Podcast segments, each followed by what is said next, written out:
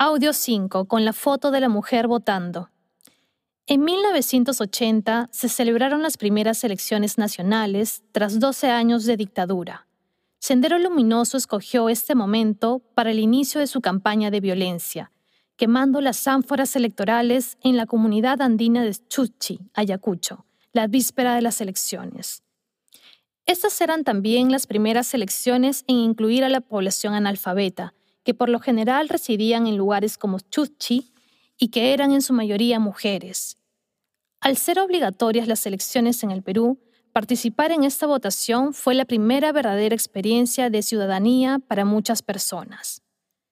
Cuatro años después, el 22 de enero de 1984, el MRTA inicia sus acciones armadas con el asalto a la comisaría de Villa El Salvador en Lima. Su plan consistía en desarrollar acciones guerrilleras urbanas y formar un ejército guerrillero en el campo.